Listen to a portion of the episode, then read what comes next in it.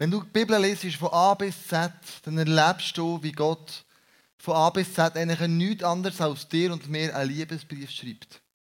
Ein Brief, wo er sagt, das und das und das machst du gut, da bin ich stolz auf dich. Und dieses und jenes hat aber noch Potenzial, du könntest besser machen. Und genau so hat Gott zu den Gemeinden in der Offenbarung, zu den sieben Gemeinden, und hat jeder von dieser Gemeinde gesagt, das machst du gut, das ist sensationell, aber das hat Potenzial, um besser zu werden. Ich freue mich auf die Serie, wo wir heute ganz neu anfangen, die sieben Briefe an die sieben Gemeinden. Und ich möchte an dieser Stelle unsere Gemeinden, unsere Locations ganz herzlich begrüßen. ISF Oberwallis, ISF Interlaken, Biel und Thun. Danke, dass ihr dabei seid. Für mich fühlt sich das an, nicht One Church, many locations, sondern One Family in many locations. Und cool seid ihr dabei und geben wir doch unseren Locations einen riesen Applaus. So cool. Seid ihr da?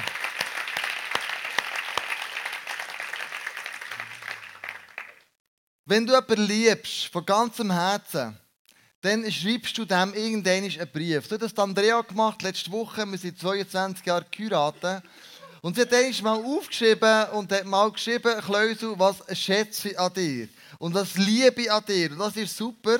Und ich lese dir natürlich nicht alles, aber ein Teil, ein Teil davon vor. Ja, diese Sachen sind persönlich, da würde dir ja rot werden, das vorlesen Also gut.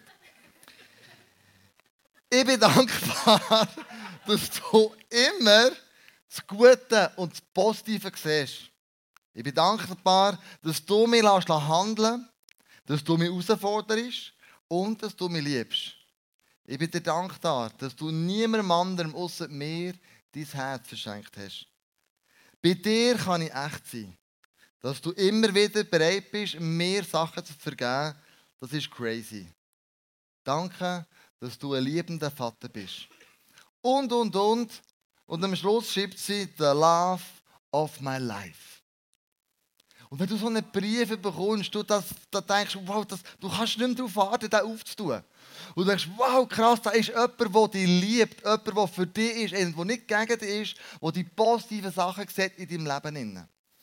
Und so macht das Gott an die Briefe an die Gemeinden, den sieben Gemeinden. Wir fangen heute mit dieser Gemeinde in Ephesus an. Er hat ihnen einen Brief geschrieben und hat ihnen gesagt, das, das, das macht ihr gut und dieses und jenes hat das Potenzial, um besser zu machen. Der Brief, oder die Offenbarung ist ja geschrieben worden 90 Jahre nach Christus. Das heisst, da hat der Johannes auf der Insel Patmos hat das verfasst und Revisionen bekommen. Und dann schreibt er ganz drinnen vor, Offenbarung 2,7 sagt er, wer Ohren hat, soll hören, was der Geist den Gemeinden sagt. Wir sollen zulassen, was der Geist der Gemeinde sagt. Wir sind gemeint. Der Brief ist 2000-jährig, mehr oder weniger. Und heute redet er immer noch zu, zu, uns, weil wir sind ja die Brut, wir sind die Gemeinde. Du bist gemeint von Jesus. Kirche ist nichts anderes als Leute, die zusammenkommen und Jesus ins Zentrum stellen. Also der Brief redet heute zu dir und zu mir. Wir sind gemeint. Und wie Jesus durch die Offenbarung der Gemeinde von Ephesus hat, er jetzt auch heute zu dir. Ephesus war eine krasse Stadt. Ich möchte so einen Background geben, dass du mehr begreifst, warum gerade Ephesus. Sie war die Hauptstadt der Provinz in Asien. Und sie hat etwa 250.000 Einwohner gehabt. Sie hat, äh, ist eine, sie hat zu den vier grössten Städten gehört zum damaligen römischen Reich. Da hast du Rom, gehabt, wo dazugehört hat, Alexandria, Antiochia in Syrien und Ephesus. Und Ephesus ist so berühmt worden, weil es ähm, an einem Hafen gelegen ist. Und man hat dort viele Sachen hergebracht, mit Wein, mit Öl, mit Holz, mit wunderbaren Stoffen. Es war ein Handelsumschlagplatz. Von dort, Ephesus, ist es überall in das Römische Reich eingegangen.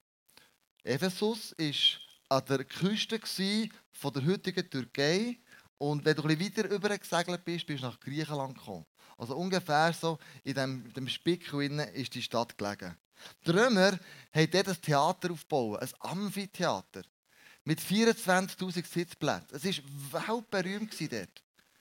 Das Amphitheater war für die damalige Zeit crazy gross. Und dort sind die Leute hergeströmt, von allen Seiten in das Amphitheater. Das war das Entertainment von, von, von damals. Es hatte einen riesigen Tempel. Da gibt es heute nicht mehr, es gibt nur noch eine Säule, das ist der Artemis-Tempel. Und wir haben versucht nachzubauen, wie das etwa ausgesehen hat. Und der Artemis-Tempel war eines der sieben Weltwunder. Der war 110 Meter lang, 57 Meter breit. Es hat Marmorsäulen, 18 Meter hoch. Dann ein Dach noch oben drauf. Und es waren im Gesamt 106 so Marmorsäulen. In diesem Tempel war die Göttin Diana. Und die Göttin Diana war die Fruchtbarkeitsgöttin. Du hast überall so Brüste dran.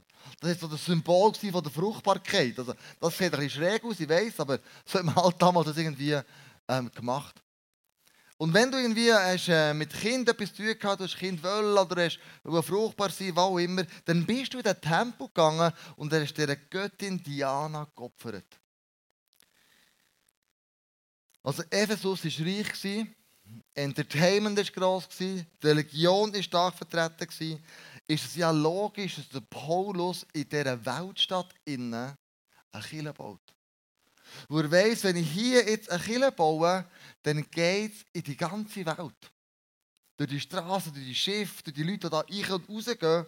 Und so hat er gesagt, komm, wir machen doch dort eine Kirche.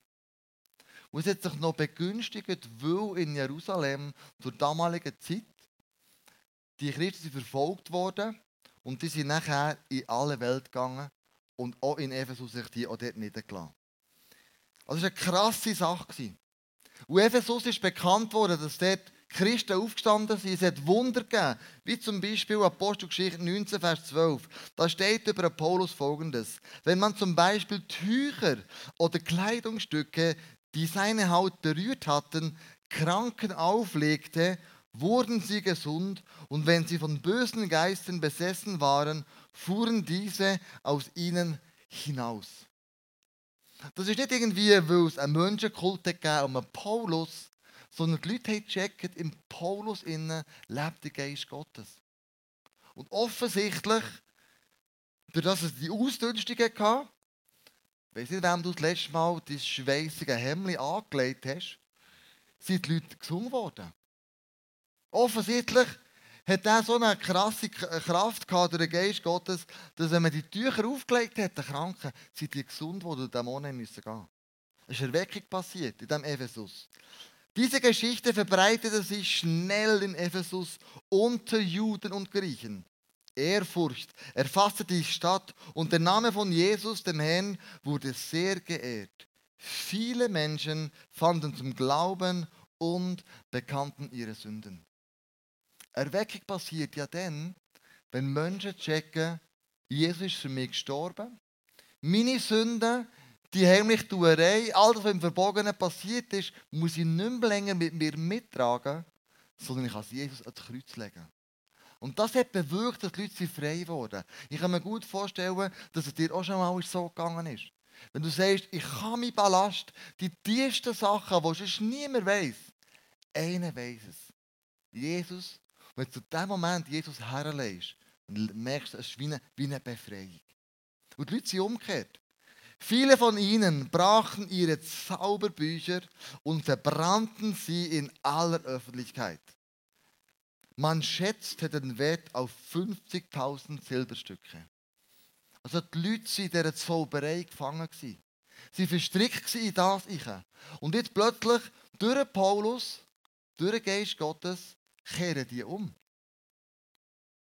Wir haben vor einigen Jahren eine Person im ICF, heute ist sie ICF Zürich, hat mega, ähm, wenn wir gebetet haben, wenn wir gesungen haben, wenn wir predigt haben, hat sie auf Schütteln in den Stuhlreihen innen. Ist am Boden geflogen, hat auf zappeln, wir haben sie rausgedreht, hinterher, äh, ins Räumchen und dann haben wir für sie gebetet. Und wir beten, dass der Geist Gottes all die Zaubersprüche in ihrem Leben, dass die rausgehen die dann müssen gehen, weil die Kraft Gottes so stark war. Und dann am Morgen um zwei hat Andrea und sie noch, sie noch heimgefahren. Und dann, als wir daheim waren und in ihre Wohnung eingegangen haben wir gespürt, ja, sie ist zwar befreit, aber die Wohnung ist noch voll mit dem Zeug. Und wenn wir sie beten, jetzt ist der Moment, wo du das ganze Zeug rausräumst. Und sie hat zwei 110 Liter Küdersäcke gefüllt mit Büchern, mit CDs, mit Reliquien, mit Zeug und Geschichten, die alle in diesem Raum innen waren. Und wir haben es dann zusammengebunden und haben es dann weggeschossen.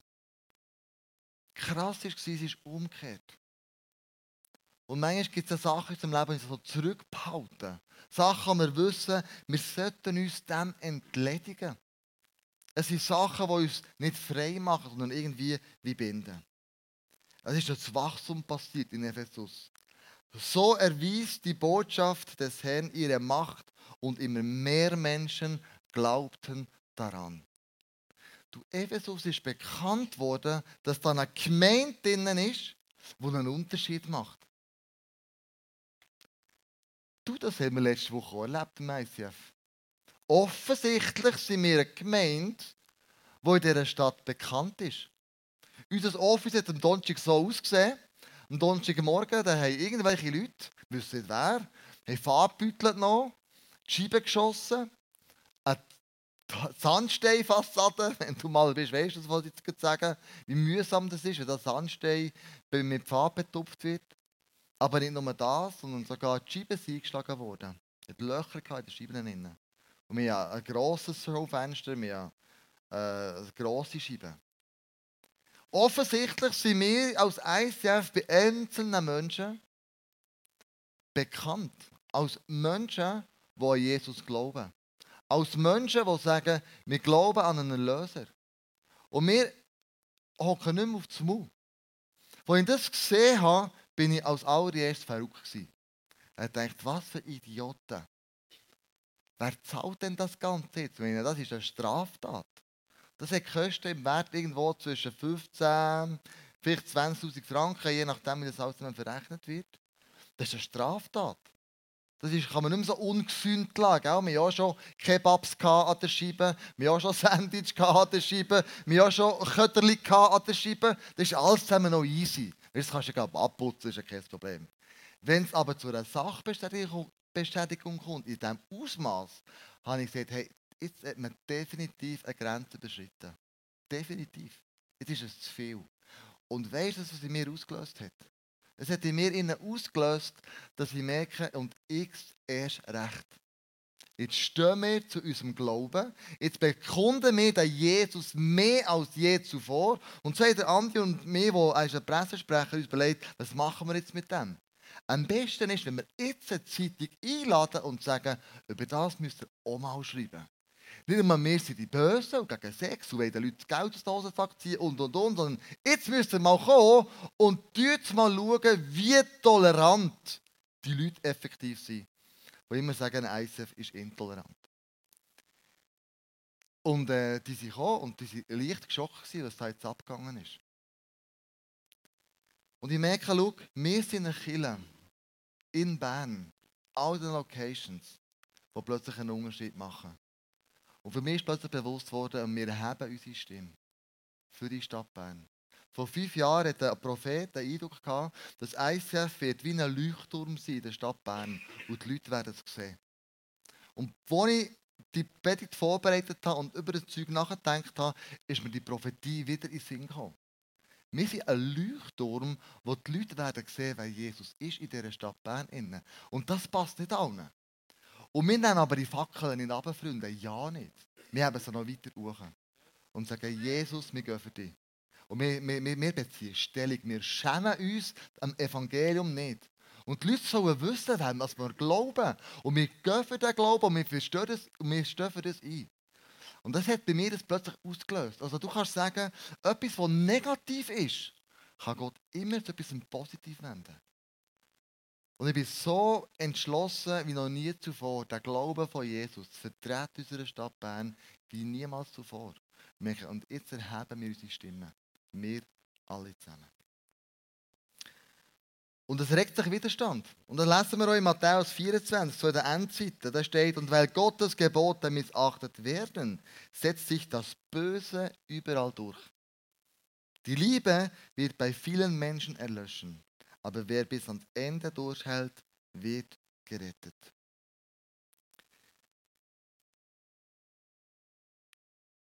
Gehen wir zurück zur Gemeinde von Ephesus. Was macht die gut? Der Liebesbrief erzählt, ja, das macht ihr gut und das, das, das. Und wir schauen, was machen die gut. Und da steht auf Verbarung 2, 2 bis 3. Ich weiß, wie viel Gutes du tust. Weiß von all deiner Arbeit. Und ich kenne auch deine Standhaftigkeit. Es ist gut, dass du die Bösen, das sind die Nikolaiten, auf die komme ich noch, in eurer Mitte nicht duldest und die als Lügner entlarvst, die sich als Apostel ausgegeben und es doch nicht sind. Geduldig hast du für mich Schweres ertragen und niemals aufgegeben. Also offensichtlich, die Gemeinde in Ephesus, die macht vieles gut. Ihre Agenda ist voll. Die schaffen, die tun, die bewegen Sachen. Und da sagt Gott, ey, das ist mega cool, dass ihr das macht. Und das Böse schießt ist raus. Und die, die das Gefühl haben, sie, haben, sie sagen es richtig, die Irrlehrer, denen tun das Move verbinden. Und schau, für mich ist der Glaube ja immer es ist so wie, wie eine Gratwanderung. Wie wenn du auf einen, auf einen Berg gehst. Der Glaube ist eine Gratwanderung. Und jetzt damals, die Nikolaiten, die damals in Ephesus gewirkt haben, das waren Leute, die liberal waren. Das ist eine Gruppe, die sagen, ja gut, also, also das kann man jetzt nicht so eng sehen, zum Beispiel die zehn Gebote. Oder sie sind gestanden dafür, dass Hurerei und Götzenfleisch, Götzenopfer durchaus legal war und überhaupt kein Problem. Die Nikolite hat gesagt, es geht vor allem um einen Geist. Seele kannst du auf der Seite lassen, der Geist ist match entscheidend. Und es hat so eine Verwirrung gegeben, ja, was gilt denn jetzt? Und du kannst sagen, die Nikoliten haben versucht, das Volk auf ihre Seite zu ziehen. Sie haben versucht, die Leute zu verwirren. Sie sind mit anderen Worten liberal geworden. Haben gewisse Sachen verdulden, wo die Bibel ganz genau sagt, das hat man nicht zu tun. Wir gehen für einen Sünder, aber sie gegen die Sünde. Und die Nikoliten, das haben die nicht gemacht. Die sind liberal geworden über all die Jahre. Ja, das kann man doch nicht so eng sehen. Also heitere Fahnen, das ist doch von früher. Vielleicht hast du ja schon so Sachen erlebt wo du mit der Bibel kommst und sagst, aber es steht hier so. Und die Leute sagen plötzlich, das ist früher. Hallo, wir leben im 21. Jahrhundert, das gilt doch nicht mehr. Überleg doch mal, wie ist denn das noch möglich in der heutigen Zeit? Es ist manchmal sehr schwierig, dort eine Meinung zu stehen und selber nicht liberal dazu zu werden und zu sagen, nein, schau, das glaube ich nicht. Andere Seite, wo die Gemeinde gut war, ist bei den Aposteln. Wenn Jesus hat die zwölf Apostel eingesetzt dann ist noch ein 13. dazugekommen, das war der Paulus, der Jesus ganz persönlich als Apostel noch eingesetzt hat. Und that's it. Und jetzt offensichtlich gibt es hier in dieser Gemeinde Apostel, die sagen, was ich gelesen habe, was ich sage, das stimmt, alles andere stimmt nicht. Und so haben die Apostel so Leute um sich geschart und haben gesagt, schau, jetzt lehre ich dir, was richtig ist und du folgst mir nachher und dann wirst du gerettet werden. So Strömungen gibt es immer wieder, auch im ICF Bern. Wir haben vor einigen Jahren so eine Strömung hier drinnen, wo, wo ich plötzlich gemerkt habe, das ist nicht mehr richtig, das ist theologisch völlig falsch. Und so haben die Leute zu mir zitiert, die Gruppe, ich habe plötzlich gemerkt, die beten so komisch und strange. Und dann, dann gesagt, du, aber also was glauben denn die jetzt? Und was ist jetzt die Grundlage vom Glauben? Und wie macht ihr das jetzt? Und die haben dann betont, ja weisst, es ist alles schon vollbracht. Deine Fälle sind alle schon vergeben. In der Vergangenheit wie in der Zukunft. Was du mit der Seele machst, der Körper machst, ist eh vergänglich. Das hat keine Wirkung mehr. Was jetzt der Folge hat, ist, dass die Leute plötzlich Ehepaare miteinander untereinander verschlafen. Ein riesiges Ghetto. Die Ehepaare hat gecrashed, die hat man die Wand gefahren, es hat Scheidungen gegeben. Und ich dachte, das ist die Frucht von eurem Glauben, von eurer theologischen Ausrichtung. Und dann haben gesagt, schaut, Freunde, das geht nicht. Entweder geht der falsche Geist jetzt aus euch raus, oder die geht mit dem falschen Geist zum ICF raus. Und dann musst du so klar manchmal die Linie ziehen und ich merke, das sind falsche Apostel. Die bringen eine Lehre ein, die nicht richtig ist, die falsch ist. Und so sind einige von denen gegangen. Andere haben gesagt, hey, stimmt, du hast völlig recht, wir sind auf dem Holzweg. Und sind dann auch geblieben. Also wie kannst du auf, der, auf, der, auf dem Gebirgspfad bleiben von dem Glauben und weder liberal noch gesetzlich werden? Es gibt etwas ganz Einfaches und das heißt, meide die Extreme. Da steht in Prediger 7,18, es ist gut, wenn du ausgewogen bist und die Extreme meidest. Wer Gott gehorcht, der findet den richtigen Weg. Warum haben wir in unserer Kirche den Fünffachdienst? Apostel, Lehrer, Evangelist, Hirten, Propheten. Warum haben wir im Next Step die fünf Lebensbereiche? Mit der Arbeitswelt, mit dem Glauben, mit den Beziehungen, mit der Gesundheit, mit unseren Ressourcen. Warum betonen wir das alles zusammen gleich? Weil wir sagen, es muss ein Gleichgewicht haben. Wenn du zu fest das eine betonst, geht das andere vergessen oder verloren. Für mich ist es von daher extrem wichtig, dass ich sage, heilig ja. Wir beten für heilig. Aber nicht nur. Beten ja, aber nicht nur.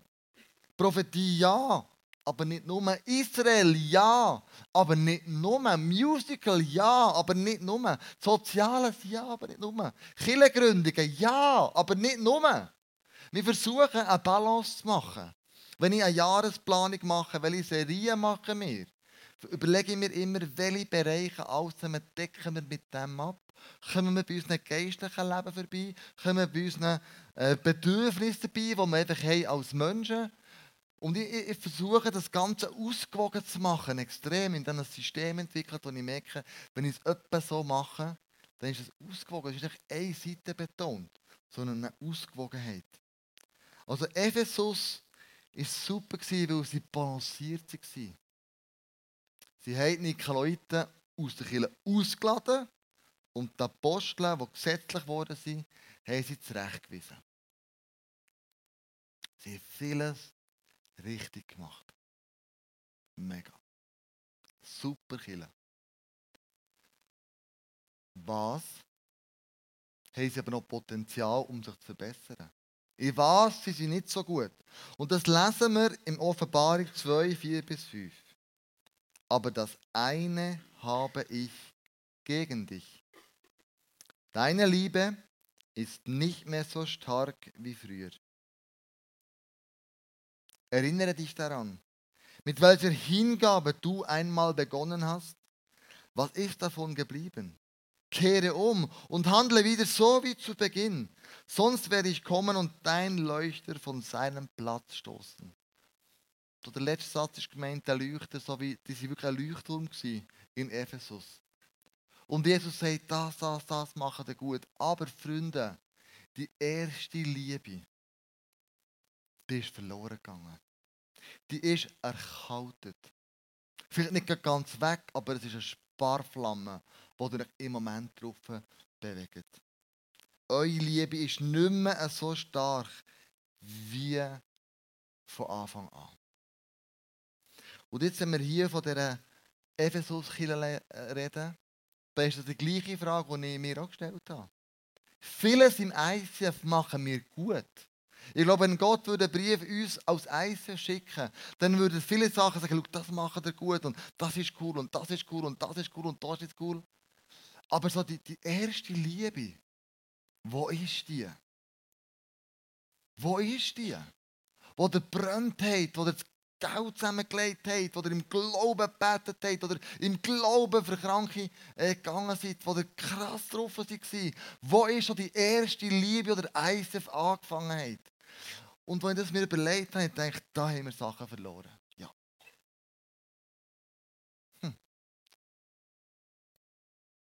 Und wenn ich von der Kille rede, dann rede ich von mir und von dir. Wir sind Kille, du und ich. Wir sind Kille, du und ich. Und ich möchte dich fragen, weißt du, gibt es viele Sachen, die wir in unserem Leben doch sicher gut machen? Das, das, das machst du gut. Vielleicht kommst du regelmäßig in Kirche. Vielleicht bist du in einer Small Group. Du schaffst mit, du zahlst Treudenzehnte. Du bist dabei, wenn es Menschen schlecht geht. Alles zusammen machst du vielleicht gut. Und es sagt Gott, oh, super, mein Knecht. Super, mein Freund. Das hast du super gemacht. Das ist top. Und vielen Dank. Investierst du dir so. Aber wo ist die erste Liebe, die du hast für mich?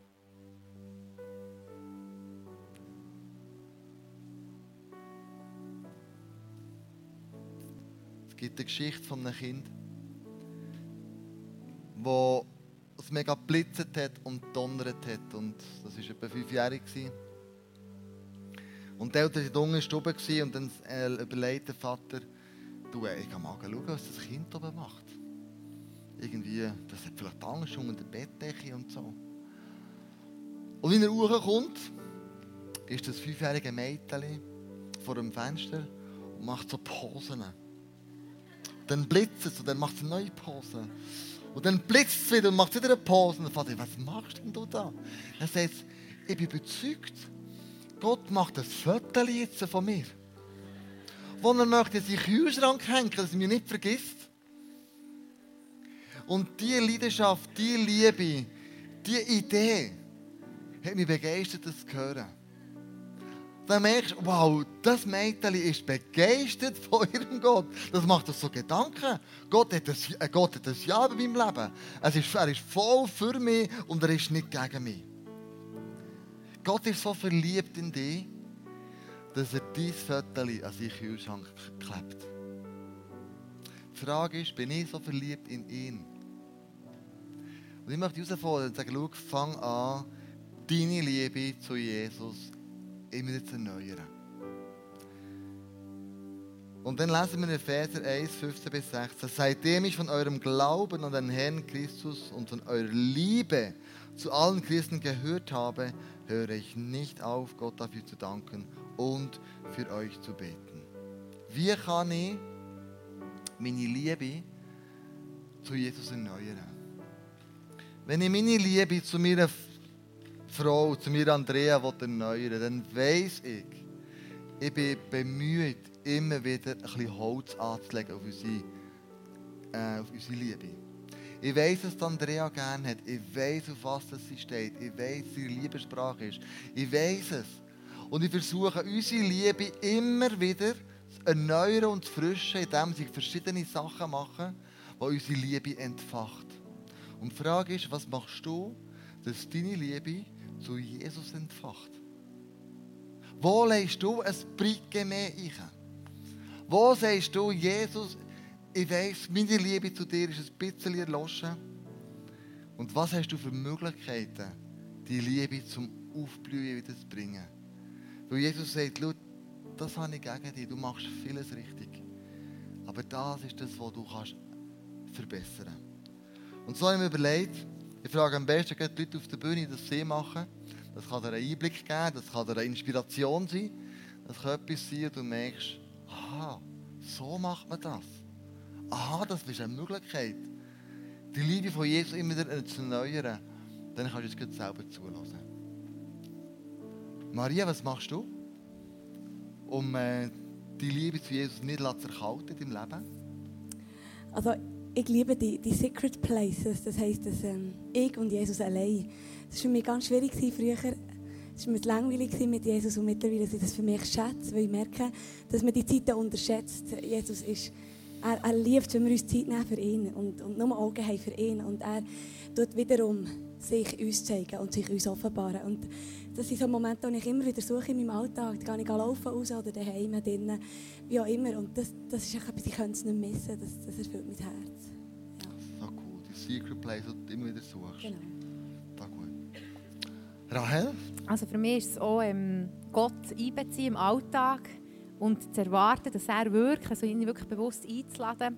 Und er macht so viel in Grossem und in Kleinem. Und das eben auch zu sehen, dass es wirklich er ist, der jetzt das gewirkt hat und dass, dass das passiert ist und ihm auch dankbar zu sein in dem.